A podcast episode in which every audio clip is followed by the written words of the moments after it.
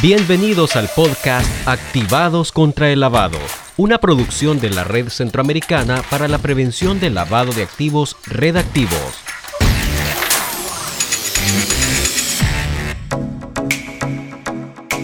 Bienvenidos a un episodio más de nuestro podcast.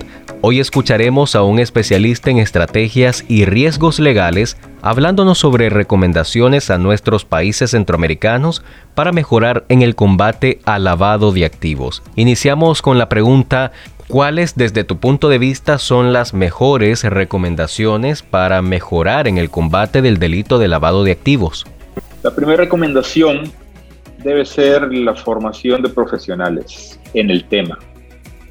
Actualmente eh, el profesional en la región eh, tiene que buscar en la mayoría de los casos cómo eh, estudiar temas de cumplimiento para, para, lavado de activos, porque es una especialidad que generalmente los bancos son los que lo, tenían. Ahora se ha abierto más a sujetos obligados, contadores, abogados, y se está abriendo aún más poco a poco eh, de tal manera de que la primera recomendación es la formación. Si, si metemos nuevas legislaciones o nuevas reglamentaciones o normativas, pero sin poder formar, eh, estamos haciendo un, un escollo enorme en la operatividad y dinámica comercial de cada uno de los países en la región. Y eso obviamente eh, también es aprovechable por eh, el financiamiento del terrorismo y por quienes lavan activos, sean de provenientes de narcotráfico o provenientes de otras actividades ilícitas. La segunda recomendación para la región es eh, abrir el debate y mejorar las líneas de acción que tienen los abogados. ¿Qué sucede?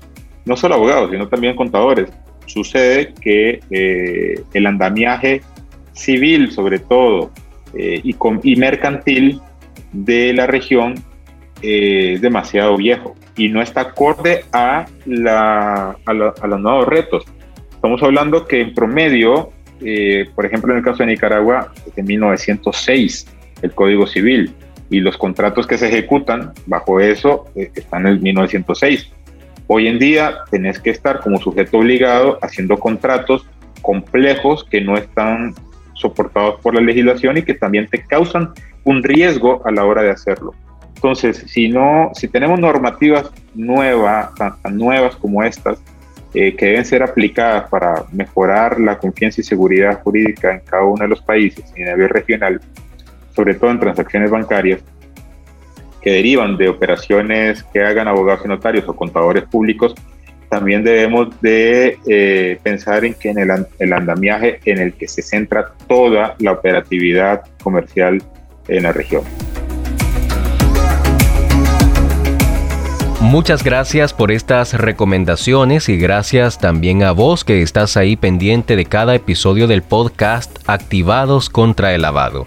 Recordá buscarnos en www.iniciativaantilavado.org y en nuestras redes sociales. Hasta la próxima.